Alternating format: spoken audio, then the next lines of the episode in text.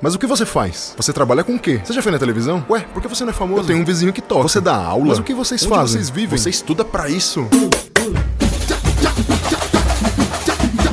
Olá, olá, olá, olá, meus amigos, minhas amigas, meus caros ouvintes, minhas caras ouvintes, como estão todos vocês? Estou muito feliz que vocês estejam aqui comigo em mais um episódio de O que os músicos fazem. Eu sou Ulisses Cárdenas, falando diretamente dos estúdios Labituca, e eu estou aqui para perguntar o que nós músicos fazemos, de onde viemos, para onde vamos, o que comemos e como pagamos as contas fazendo essa arte maravilhosa exercendo esse tão nobre ofício que eu exponho aqui para vocês em todos esses episódios maravilhosos. Se vocês quiserem me encontrar nas redes sociais, vocês podem ir lá no Instagram me encontrar como ulisses.cardenas.drums. Vocês podem me encontrar no Facebook Liche Cárdenas ou no Twitter Cárdenas Drums. Pode deixar uma mensagem para mim, pode mandar uma sugestão. Vocês podem curtir as fotos, podem curtir os vídeos e temos também um e-mail, não posso esquecer disso, o que os músicos fazem gmail.com é um outro canal de informação para vocês e que vocês podem fazer perguntas e também mandar sugestões, tá bom? Hoje eu estou aqui com um grande amigo meu, porque todos os que eu estou trazendo até agora são grandes amigos meus, como vocês já podem ter notado. Eu estou aqui com o Adriano Ribeiro. Ele é um grande camarada meu que toca violão, toca cavaco, viola caipira, ukulele, é educador e licenciado em música. Ele está aqui hoje para contar um pouco para gente sobre o que ele tem feito, sobre a vida dele com a música, sobre a relação dele com o instrumento e sobre a relação dele com o samba, que é uma coisa que todo brasileiro ama, pelo menos uma parte dos brasileiros, né? E Adriano, por favor, dá um alô para a galera aí. Boa noite, rapaziada. Bom dia, boa tarde. É, valeu, Ulisses, pelo convite para estar tá aqui fazendo parte desse podcast, desse projeto que está fazendo, que é bem bacana. E está sendo um grande prazer. Ô Adriano, prazer é tudo meu, cara. Que bom que você pôde vir aqui para compartilhar um pouco da sua história com a gente. E as pessoas estão sempre muito curiosas aqui para saber o que a gente faz. Né? Elas vieram aqui para isso. Então, Adriano, eu sei que você está é, sempre envolvido com samba. Eu te conheci envolvido nisso já, né? Não, eu não Sim. sou sambista, você é sambista. E posso dizer que já em algumas rodas de samba ali que a gente se encontrou, você já me deixou sentar ali para tocar um pouco, é uma grande honra. E posso dizer que já aprendi um pouco ali tocando com você. Fala para mim, como é que foi essa sua história com o samba? Quando é que ele entrou na sua vida? E qual é o significado do samba para você hoje como músico e como educador? É, na verdade, assim, é... a música, música brasileira, vamos dizer, começar pela música brasileira, claro, começou claro. a entrar meio que na minha vida, assim como quando eu comecei a fazer aula de violão. Né? Comecei a fazer aula por intermédio de um amigo que foi fazer aula. Ele falou, Adriano, vamos lá fazer aula. Nunca nem tinha passado pela minha cabeça tocar um instrumento. Eu falei, ah, certo. ah, sei lá, vamos lá, né? Vamos lá fazer aula de violão. e Você era criança? Tava com 16 anos. Ensino médio ali. É. Tá. Foi no ano que eu tava entrando né, no, na ET George Street, no colégio técnico. Ah, boa, todo Foi mundo, né, cara? Mesmo, também, você também, né? Eu fez também lá. estudei na ET Lauro Gomes, né? Lauro Gomes. É, outra, outra ET. Então foi tudo na mesma época. Então comecei a fazer aula de violão, ouvia bastante rock, ouço até hoje, gosto bastante. E, e nessa aula, esse professor que eu tive, o Miguel Santana, ele começou a mostrar outras coisas para mim, de música brasileira, que eu não conhecia. Não gostava tanto, não conhecia, não ouvia. Não gostava porque não conhecia, né? Exato, é. é acontece muito isso com a gente. Né, Exatamente. Né, não gostava, mas também não conhecia. E como era aula de violão, eu tinha que tocar algumas coisas, música brasileira, né? Faz parte do repertório, né, do violão. E comecei a conhecer música brasileira, come, consequentemente comecei a conhecer mais de samba, né? E foi, acho que aí começou minha paixão pelo, por esse tipo de música, pelo samba, pelo choro, né? Gosto bastante de choro também, que está sempre ali ligado ah, com o samba, né? Você consegue. Isso, essa é uma dúvida que surge em muitas pessoas aí. Hum. O choro não é samba, certo? Não. O choro não é samba. E qual a diferença ali básica entre o choro? Como é que você explicaria para um leigo aí, sem usar musiquês? Sim. Qual a diferença básica entre o choro e o samba? Ah, cara, assim, eu, eu acho que basicamente o choro acho que vem de uma música instrumental, não, né? Que não é cantada, né? Não é cantada. Muitos choros agora, hoje tem letra, mas eles vieram da música instrumental e depois colocaram letra, uhum. no, né? E o choro tem muita mistura com, com, elementos da música europeia, né? Com a polca, com o shot. Então meio que veio essa influência aí da, dos portugueses que vieram para o Brasil, começou uhum. a misturar com a cultura afro, né? Sim. E, e nisso deu choro. Né? Tá. Então começaram a pegar, tocar aquela música europeia com um pouco de, de gingado. Uhum, né? Certo. Então, Ernesto Nazaré, por exemplo, muita composi muitas composições dele, na época, nas partituras, está registrado como tango brasileiro. Hoje, uhum. hoje a gente chama de choro. Ah, e o Ernesto né? Nazaré, só para a galera saber quem que é ah, foi um, foi um pianista e viveu no final do século XIX para o começo do século XX, nessa época aí, uhum. né? E o choro basicamente é instrumental, que eu vejo dessa forma. Tem, tem elementos da música europeia, assim, que nem a polca, tem alguns choros que a levada dele é de polca, ah, né? Não é uma levada certo. de samba. Certo, né? certo. Aí seria legal o ouvinte ir procurar umas polcas ali para ouvir a polca e comparar Sim, com, né, com a levada é, do samba para ver que tem uma diferença. Isso. Assim como o samba hum. também tem, tem um samba enredo, tem um samba canção, ah, tem claro. um samba de roda, tem um samba de partido alto, tem vários tipos de samba também, né? Ah, cara, isso é interessante demais. Não é só... Não é só aquilo que você... É. O, samba, o, samba, não é uma coisa só. Não é uma coisa só. Não é uma coisa só. Né? eu, eu, eu, lembro muito bem que quando eu comecei a aprender a, a aprender a música brasileira, normalmente aqui, como a gente está aqui no Sudeste, em São Paulo. Sim. A gente ouve samba. O samba acho que é a música que, que predomina mais aí nessa questão. Uhum. Posso estar falando bobagem, né? Se alguém aí discordar, fala com nós aí, manda mensagem, a gente, a gente inicia um debate legal sobre isso. Mas, se você for ver, existem coisas de outro lugar do país, por exemplo, é, é, o carimbó da Sim. Dona Onete, né? Por exemplo, Dona Onete é uma cantora de carimbó, né? E pra cá, quase ninguém Sim. Quase ninguém ouve carimbó. Não é uma coisa é. assim, olha, não, carimbó faz parte aqui, ó, não da, tem aquela da vivência. projeção nacional, assim, que nem é. acho que teve o samba, né? Aquela... É, é. E aí eu não sei dizer também, talvez o samba tenha uma projeção maior. Porque, porque, a gente está morando aqui, a gente vê o samba acontecendo, sei. É, pode ser também. Acho que também ele come, acho que na época ele começou a meio que surgir meio que na capital aqui do país, que era o Rio de Janeiro, né, cara? Então acho que Sim. começou a ter essa. É, então, então, assim, então né? esses tipos de samba, eles foram foram surgindo com o tempo. Foram, foram é, como posso dizer, já que a gente já, já descobriu aqui que o choro não é samba, muita Sim. gente confunde, escuta, porque tem aquela tem aquela divisãozinha, né? Tique, tique, tique, tique. Você escuta aquilo no choro, você pensa, ah, é samba, né? Uhum. Mas não é. Não é por uma série de características aí. Sim. Né? E os outros tipos de samba, então quando o samba surge, você, você, aliás, para não perder o fio da meada. Você disse que você começou a tocar alguns choros, né? Sim. E, é. e aí depois, depois dos choros você acabou sendo introduzido a outros tipos de música brasileira. Já foi pro samba, não? Como, como não, foi meio que... É, nesse começo que eu fazia aula, eu comecei a tocar algumas coisas de bossa nova, comecei a conhecer bossa nova, comecei a conhecer samba. E bossa nova não é samba também? Também não, né? é, tudo tem diferente. Um, tem um grande percussionista e baterista brasileiro do ah. Rio, Oscar Bolão, ele sempre fala bossa nova não é samba. Não, não é samba. E ele fala com marra, né? Daquele jeito deles. Né? É, não é mesmo, ele tá certo. ele tá certo. E... E meio que veio disso, assim, comecei, comecei a ouvir música brasileira e comecei a, a gostar. Né? Comecei a ouvir, tocar, comecei a gostar. E comecei a me interessar por isso, né? Foi daí que veio o cavaquinho também, comecei a ouvir choro. Hum. Aí falei, pô, que legal, cavaquinho. Por falar, comprei um cavaquinho, comecei a estudar cavaquinho para tocar choro. Certo. Né? E o cavaquinho é um instrumento do choro. Sim. É um instrumento que veio do choro e aí ele partiu pro samba enredo, pro samba em si mesmo, samba Sim, de roda. é. É isso. E assim, o, no repertório do choro pro cavaco, é, num, num, num, geralmente são músicas como posso dizer, são músicas que tecnicamente são mais difíceis, não, ou não?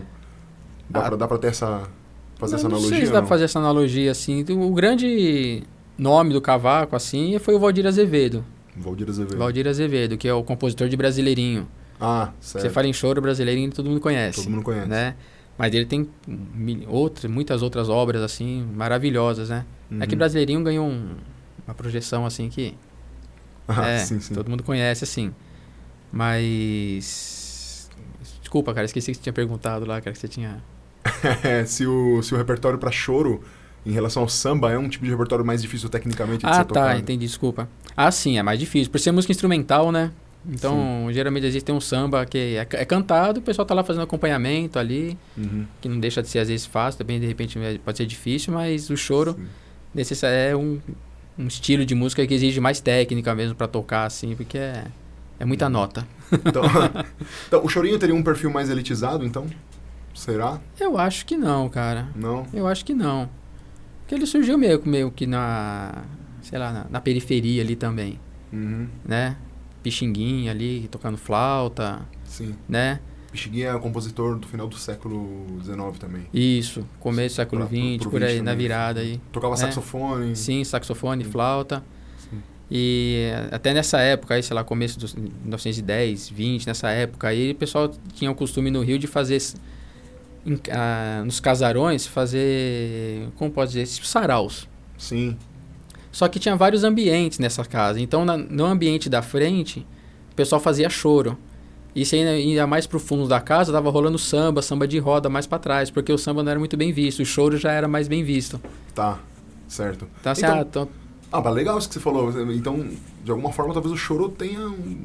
Era mais elitizado é, acho que era né? visto de outra forma. Né? Era, mais, é. era, era, apreciado ou era mais aceito porque talvez as classes sociais Sim. mais abastadas estivessem tocando choro. E o choro às vezes também fazia parte, às vezes tocar uma festinha mais importante, aquela coisa assim, hum, né, cara? Sim. Tocar pra elite. É... Ah, aqui então, aqui ah. vocês podem entrar porque toca choro, toca samba, então aqui você não pode. Ah, então, cara, então, é, nossa, né? fatalmente tinha, tinha uma diferenciação ali de valor, né? Tinha, tinha. Cara, isso é, isso é terrível, mas... É...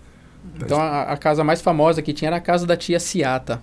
Tia Ciata. Tia Ciata. Isso ela, era samba. Samba. É, então, né, uhum. nesses casarões que, ela, que, que elas tinham, elas faziam isso aí. Né? Na frente rolando choro.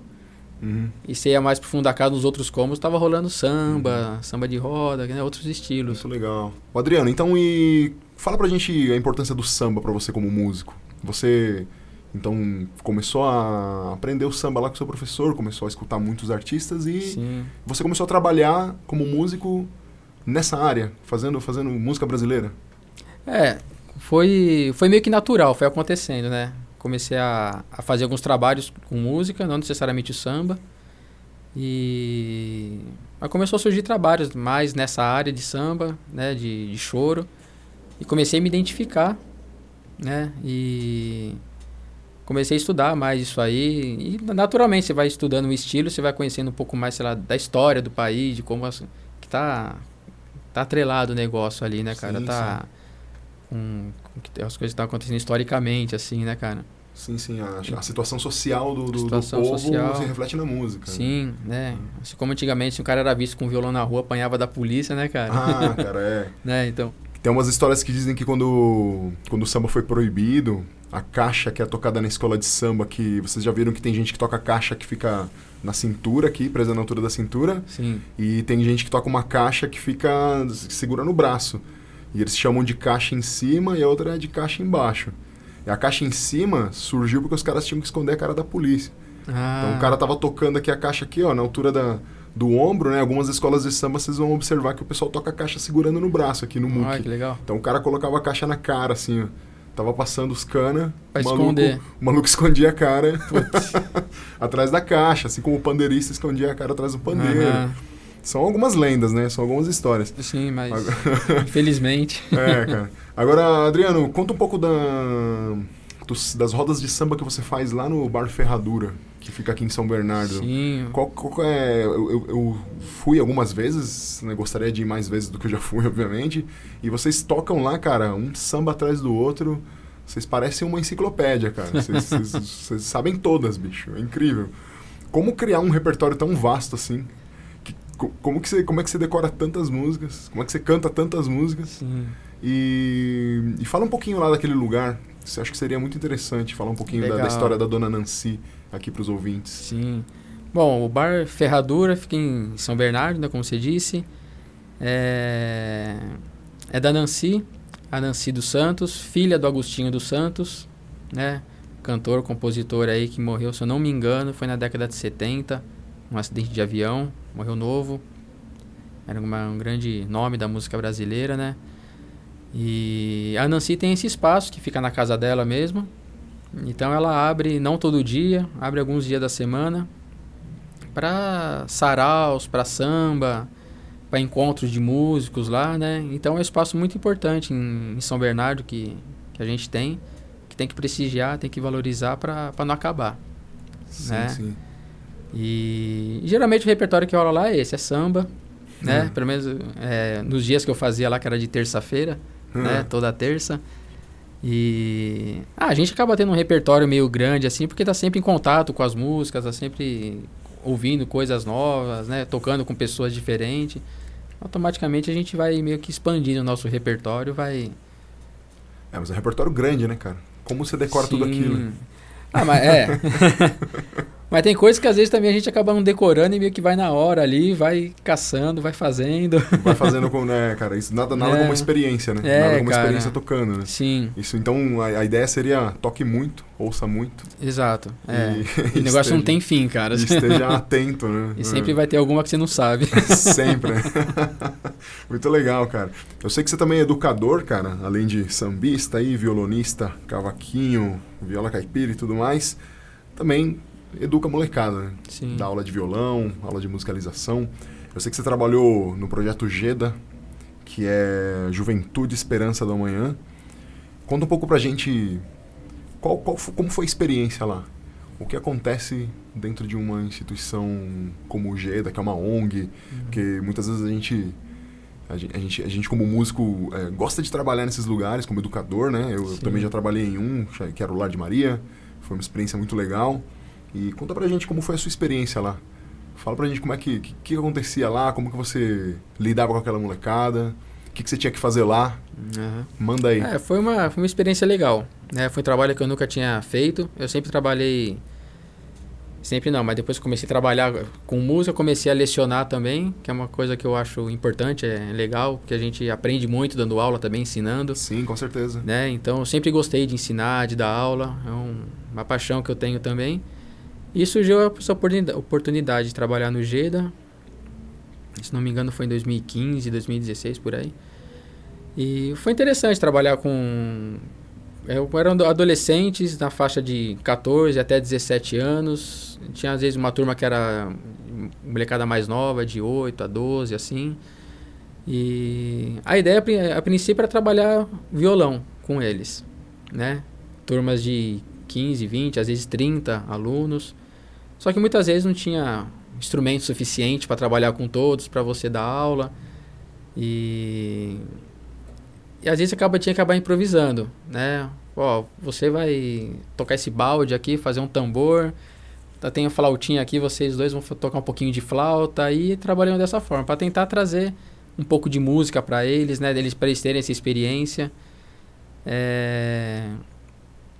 Muitos eram, muito, eram resistentes a isso, né? Não tinham muita abertura para para querer para fazer isso aí, mas decidi que meio que entrar no universo deles musical, né? Eu aprendi isso lá porque eu queria ensinar as coisas que eu achava que era interessante eles aprenderem, mas depois falei não, é, tem que ser o contrário, né? Falar meu, o que, que vocês estão ouvindo? Ah, eu tô ouvindo isso aqui. Pô, vamos tocar essa música então? Aí eles já se interessavam, opa, dá, vamos, vamos tocar. Aos pouquinhos eles iam, iam vindo para aula. Porque não era obrigado, eles, eles não eram obrigados a fazer aula. Então a gente ficava no espaço e vinha fazer aula quem queria, né? Quem quisesse. Aí alguns ficavam de fora, depois começaram a vir também, né? E eu tenho contato com alguns deles até hoje. E alguns deles estão tocando violão. Um já, já veio falar: Ô professor, quero dar aula também, como é que eu faço? Ah, né? Então legal. isso é legal, né? Embora tinha mais de 100 alunos lá, mas um que você vê que sacou o que, é o um negócio lá, já, já faz tudo valer a pena, né? Sim, sim. E o lance desse mesmo, para mim, acho que não era nem a música em si, ah, vamos, eles vão tocar um instrumento, mas acho que são esses valores que vêm agregado com a música. Uhum. Né? Sei lá, concentração, coordenação, ter um ouvido mais. uma audição mais ativa quando estiver ouvindo alguma coisa.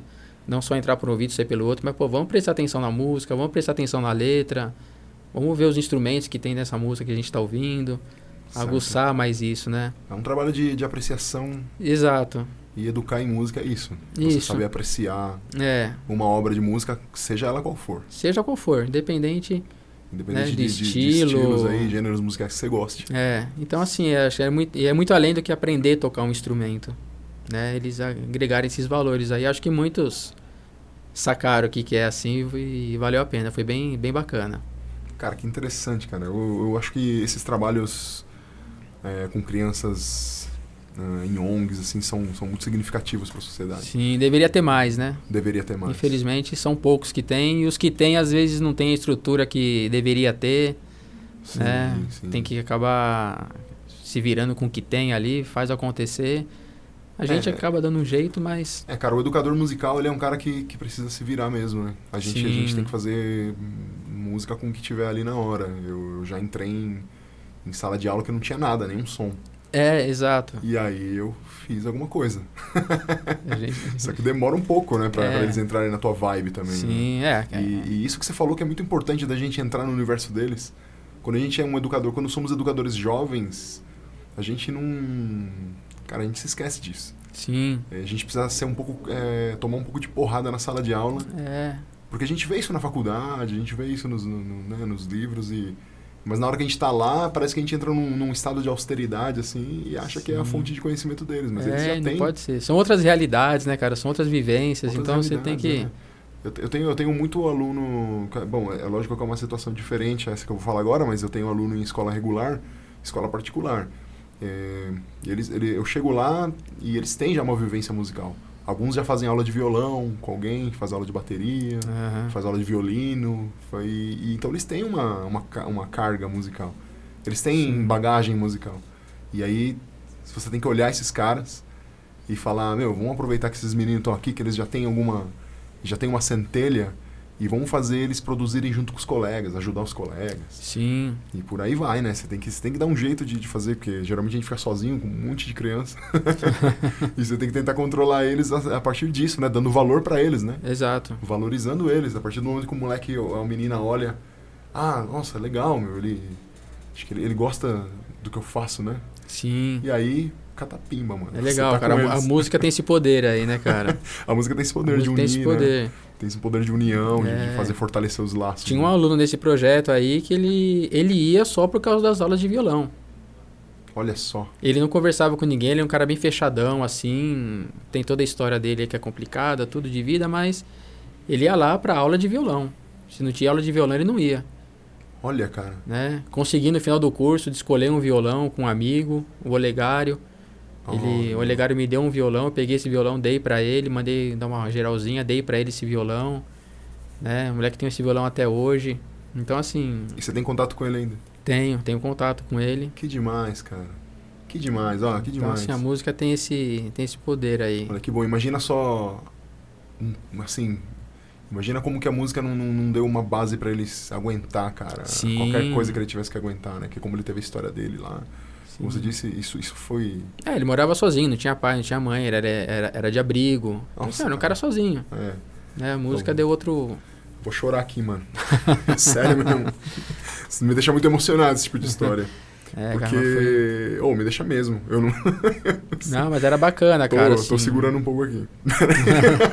é, e ele gostava muito. Ele, é, como outros também, assim, mas ele é um, era um caso à parte, assim, que ele tem toda essa história, assim, cara. Ele gostava pra caramba de mim, assim. Então eu chegava lá, ele já vinha me comentar, já sentava do meu lado, e vai começar a aula, vamos começar, não sei o quê.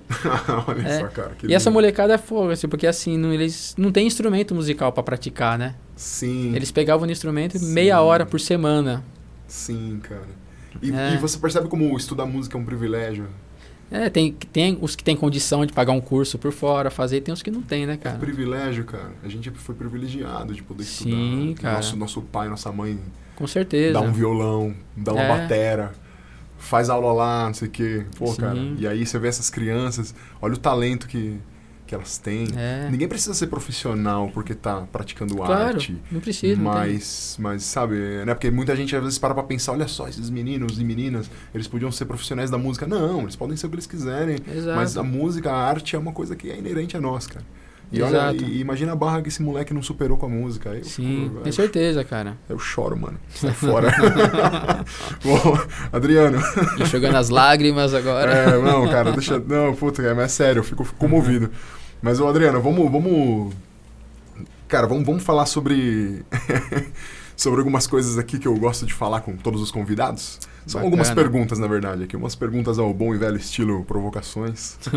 é um programa que eu gostava muito de assistir. E, meu, você contou aí uma trajetória uh, da música, conviveu com crianças em situações inimagináveis. E por que, que você continuou fazendo isso então? Por que você continua fazendo isso apesar de tudo? Cara, apesar de tudo, é o que eu gosto de fazer, é o que eu acredito que tem que ser feito.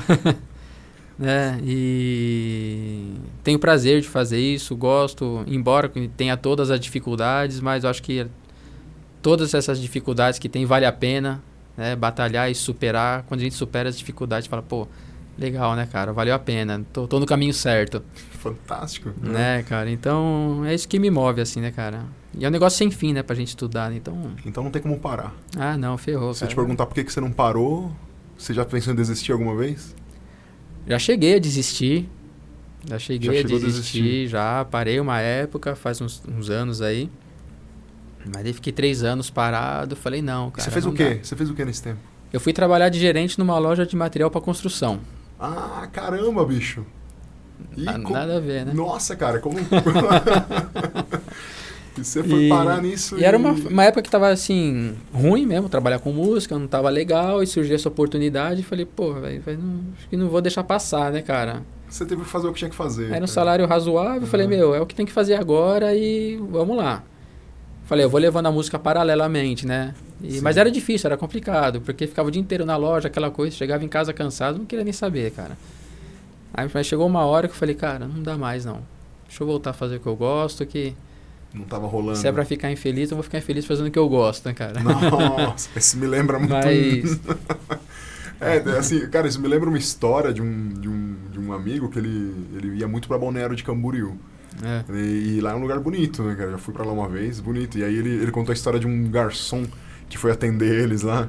E o cara falou: Ó, oh, vocês são de São Paulo, né? Pelo sotaque eu percebi. É, a gente é de São Paulo. Ah, eu era lá de, de, de São Paulo também, mas o cara morava numa periferia e tal. E ele falou assim: É, eu, eu, eu vim pra cá porque, assim, na boa, não tô muito diferente de lá na condição financeira, mas aqui é bonito. Exato, cara, né? é, a gente tem que não ter mais isso aí, assim, ah, é, fazer as coisas só pelo dinheiro, né? Sim, Tem cara. outras coisas que vem agregado a isso que a gente tem que levar em consideração é. também, né, e cara? Eu acho que quando a gente começa a fazer o que a gente gosta e faz... E faz e leva a sério, você, o dinheiro vem. Sim, é, cara, é consequência, vem. né? O dinheiro vem, cara. E a gente acaba sobrevivendo, a gente sobrevive. Dá um jeito, cara. A gente né? vive. É, eu também já Sim. pensei em desistir, já falei isso aqui mais de uma vez, já tentei desistir, mas não consegui. É, cara. Não... não consegui, cara. É possível, né, cara? Então. Ô, Adriano, dá uma, dá uma dica pra gente aí de, de alguma coisa pra ouvir. Algum, algum disco aí, um compositor. Ah, cara, uma coisa que um violonista que eu ouço bastante é o Dilermando Reis, que eu gosto de ouvir bastante. Um violonista do século XX, né? Mais ou menos anos 40, 50, uhum. 60, desse período aí. E foi um grande violonista que divulgou as obras de João Pernambuco, do Canhoto, né, violonistas que eram de antes dele, Sim. né? Então é um cara que eu ouço bastante. Ultimamente estou ouvindo bastante também, estou estudando algumas obras dele. Que legal, que legal. Então o Guilhermando Reis é um cara para quem gosta de violão, instrumental principalmente, é um cara... Você pode indicar um som dele pra gente? Ah, uma música das mais conhecidas que ele gravou é Sons de Carrilhões, do João Pernambuco. Uhum. Ele, tem, ele bacana. interpreta. ele interpreta essa música aí. Muito bom, cara. Que legal. Então, galera, fica a dica aí do, do Adriano aí, dá uma ouvidinha aí. Sons de Carrilhões do dealer Mano Reis. E, Adriano, agora então vamos falar de negócios. Bora. Vamos falar do que interessa. Vamos falar business. de business, do que você é capaz de fazer, o que você pode oferecer para essas pessoas maravilhosas que estão te ouvindo e aprendendo sobre samba. Eu quero que você venda o seu peixe agora em 3, 2, 1. Vai. Legal. Bom, quem estiver interessado em aulas particulares de esses instrumentos que você citou no começo, aí violão, cavaquinho, ukulele, viola caipira, musicalização, é, pode entrar em contato aí. O telefone é 99591 9312. Código um, 11. Código 11, São Paulo. E festas, eventos, bares também. A gente fazer uma música aí, alegrar o ambiente numa festa aí, pode contar também. Você tem redes sociais? Tem o Instagram, uma página no Instagram. Fala aí. Chama minuto.violão. Minuto.violão. É, que eu posto alguns vídeos de violão instrumental lá. não só samba, mas MPB, músicas internacionais também, explorando esse lado instrumental do, do violão. Sim. Muito bom, cara. E e-mail para contato? E-mail é música underline 786 arroba hotmail.com. Muito bom. Isso aí, gente. Se vocês quiserem aprender a magnífica arte das cordas dedilhadas, é só entrar em contato com Adriano Ribeiro aí, que ele vai ter o maior prazer em ensinar todos, todos vocês e da melhor maneira possível e com todo o carinho possível, porque somos professores e nós queremos ensinar pelo amor, não é verdade? Exato. A gente aqui ensina com afeto. Adriano.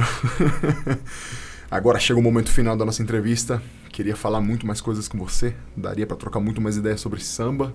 A gente pode um dia fazer um podcast aqui com mais algum convidado e falar só sobre a história do samba. Boa. Seria fantástico. E para finalizar, eu quero saber de você, Adriano, como perguntava o bom e velho Antônio Bujanra para todos o que é a vida. E como eu sei que para nós a música é a nossa vida, fala para mim, cara, o que é a música para você? O que é a música? Cara, acho que música é o que move todo mundo, né? Que independente de ser profissional da área ou não, de ser um leigo, de não tocar mais. Acho que ninguém vive sem música, né, cara? Independente da região, da cultura, do país que mora. Não conheço um, uma civilização que não tinha música, né? Então, assim, música acho que é o que move todo mundo. Como você disse, música é inerente da gente, tá, tá, tá na gente, a arte de modo geral, né, cara? E música para mim é isso, cara, é, é paixão, assim.